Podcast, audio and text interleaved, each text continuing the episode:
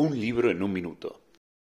En 2019, Beatriz Viterbo, editora, en Rosario, publicó el libro de ensayos Una poética de la convocatoria, la literatura comunista de Raúl González Tuñón, libro escrito por la académica María Fernanda Allen, rosarina ella.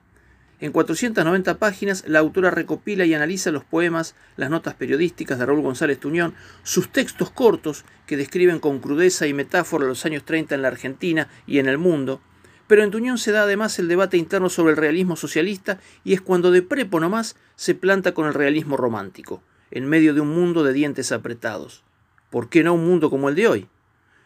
Alle sabe recuperar en esas palabras desmenuzadas la poesía amorosa y combativa de Raúl González Tuñón, un poeta y periodista que en estos tiempos merece ser releído para recuperar el horizonte de la utopía a través de la palabra.